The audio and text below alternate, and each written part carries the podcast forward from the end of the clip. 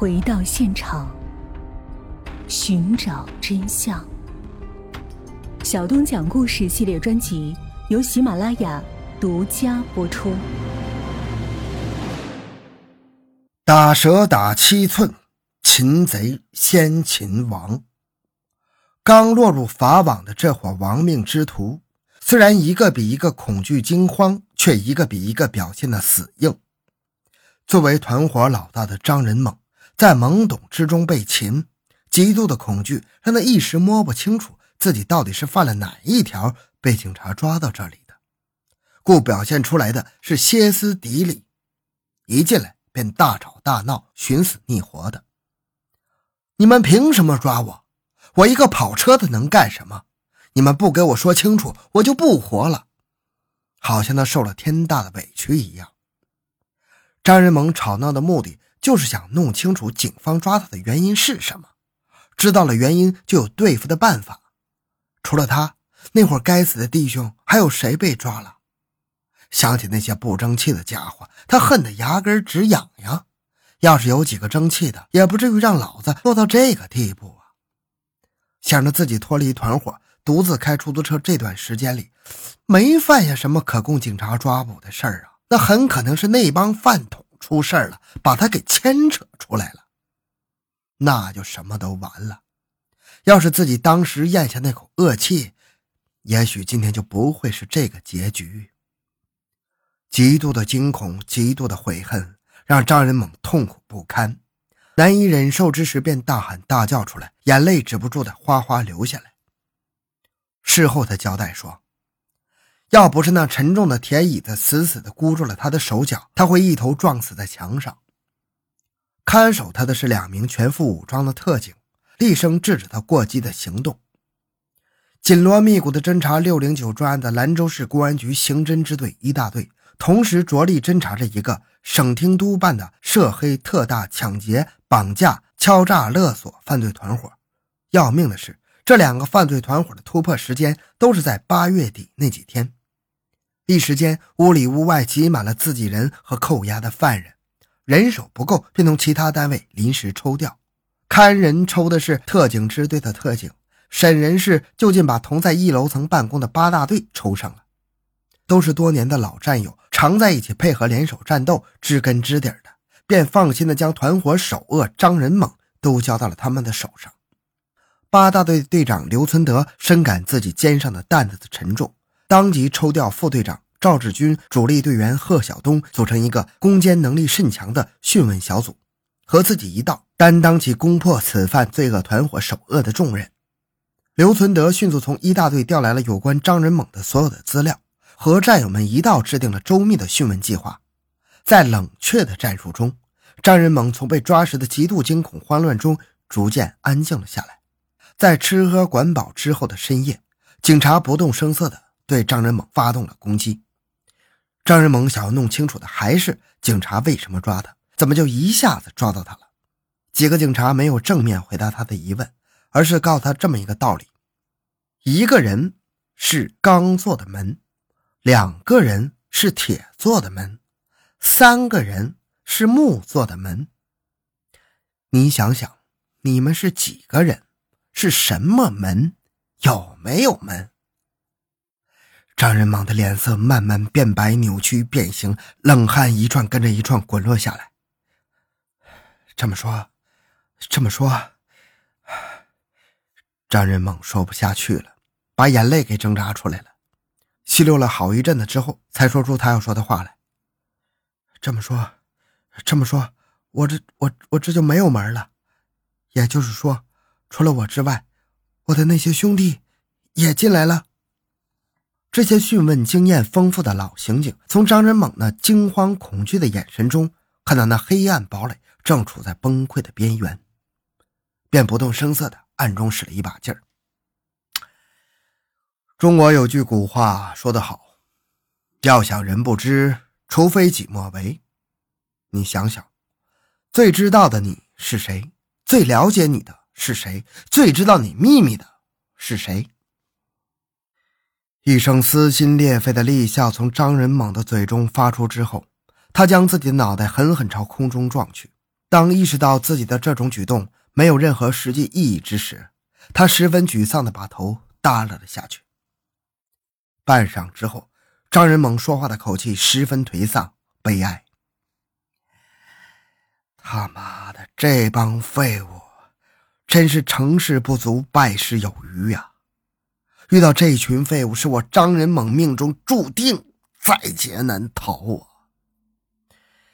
看来那帮混蛋现在跟我一样，也面对着几个警察正在问话呢，很可能就在我的隔壁呀，还很可能将我知道的、不知道的早就告诉你们了。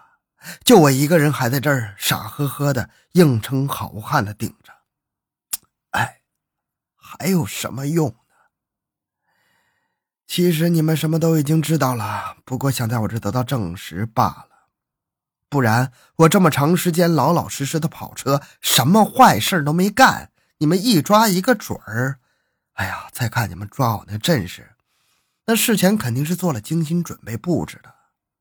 不是那帮兄弟把我卖了，你们就是有通天的本事，也不会在深更半夜那么准确的把我抓到啊！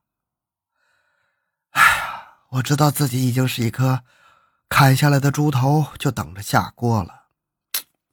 你们需要啥，就只管问吧。张仁猛在交代犯罪事实时，没有忘记尽量替他的兄弟张仁虎开脱。能往自己身上揽的就往自己身上揽，能推给其他同伙的就推给其他同伙，目的十分明确，就是想给张家留下这条根。在这点上，应该说这个犯罪团伙的首恶还是很有预见性的。当时的顾虑果然在此时派上了用场。但是自作聪明的张仁猛不应该忘记的一句古训是：“早知今日，何必当初啊！”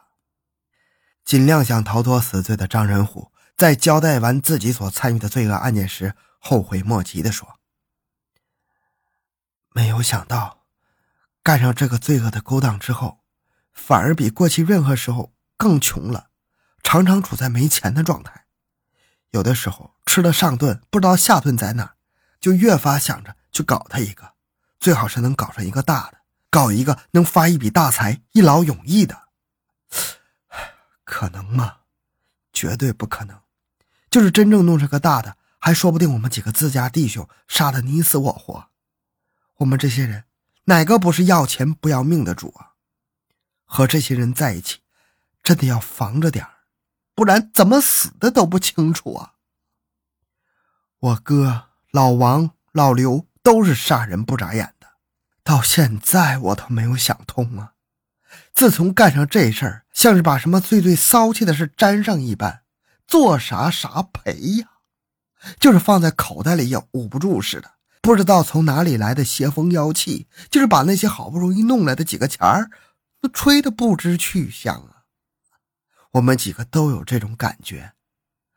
记得老刘在一次酒后跟我说的一句话：“我们这些人看起来都是前世的恶鬼。”不过是暂时在这个世上抢几口食儿吃，像我们刀下的那些鬼们一样死去是迟早的事儿。我们个个血腥气太重，不会是有一个好死的。兄弟，你信不信？不信你就等着看吧。问及王立波在张仁猛离开之后，他们几个完全可以洗手不干，自谋正当出路，为什么还要顺着那条死路一直往下走呢？王立波回答说：“你见过已经成瘾的吸毒者有几个戒断了毒瘾？做这活就跟吸毒一个样，想要自己主动洗手不干，几乎是不可能啊！明知是死路，明知是断头的悬崖，还是要往前冲啊！如同有鬼僵尸一般，已经深陷其中的我们这些人，早已经没有了人格，没有了人情，没有了人性。”有时见了人，就像狼见肉一般，眼睛就放光，就想扑上去咬上几口。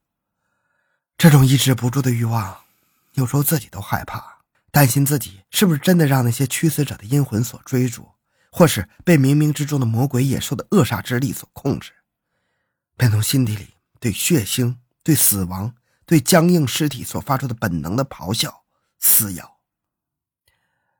我知道，一旦表现出这种疯狂，便是快灭亡的预兆啊！我们这些人活在这个世上，无声无息，甚为可怜呢。连个养家糊口的手艺工作都没有，真正是一无所长，一无是处。对家庭、对社会，甚至对自己都没什么用。我们是什么？是尘埃？是废物？还是垃圾？怕能算的，只能是这些东西吧。如果我们无声无息的死去，绝对如同一股风吹走几粒尘土一般，不会引起任何人的注意，甚至还不如一条狗。狗死了还能给人们做一盘菜呢。这就是我们这些人的悲哀。生活的悲哀，活着的悲哀。与其像这条狗一般死去，还不如像魔鬼一般活着，一样的毁灭。就当我们是社会上的垃圾吧。所不同的是，我们是一些燃烧的、愤怒的垃圾。如果这社会上所有的垃圾一起愤怒、一起燃烧，那一定很可怕吧？谭丽红关进看守所之后。除了正常的应答之外，一语不发的沉默。这沉默是心如死灰的追悼，还是灵魂深处忏悔的哀嚎，还是拒绝外部的盔甲？也许，都是吧。好了，这个案件讲完了。小东的个人微信号六五七六二六六，感谢您的收听，咱们下期再见。